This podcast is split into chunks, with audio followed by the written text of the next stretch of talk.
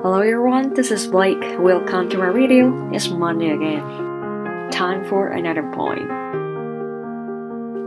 Usually, when we talk about love, we say love is beautiful and like flowers, like sunshine, like candy, something sweet and warm. But today he says love is like thunder, rain, lightning, and flow.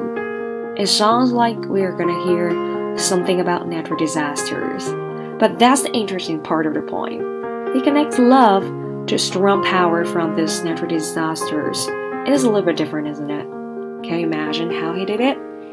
Let's bring it on.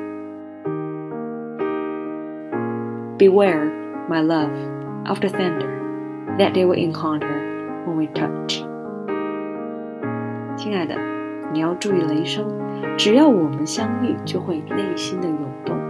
不， 已经不是涌动，而是像雷声一样，是强烈的颤动。Beware, my love of the rain, the outpourings of the pain for the last time.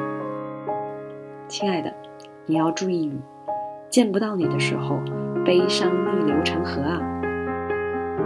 Beware, my love of the lightning, the restoration that it will bring of our dormant desires. 亲爱的，你要小心雷电， 当我们刻骨的思念被激起，犹如闪电般强烈和炫目。Beware, my love of the flood, the mailing of our blood when our skin dissolves. 亲爱的，你要小心洪水，彼此内心和身体的交融。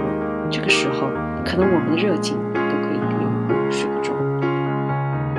Beware, my love, of the reverberation, the resounding celebration of our eternal praise. 亲爱的，你要注意响声。当我们拥抱的时候，噼里啪啦，心灵乐开了花。So, in a word, as long as there is love inside your heart, anything, even the natural disaster, can seem like to be much more beautiful than before. My heart pumps like thunder. My missing for you is as strong as lightning, just like we put a filter in front of our eyes.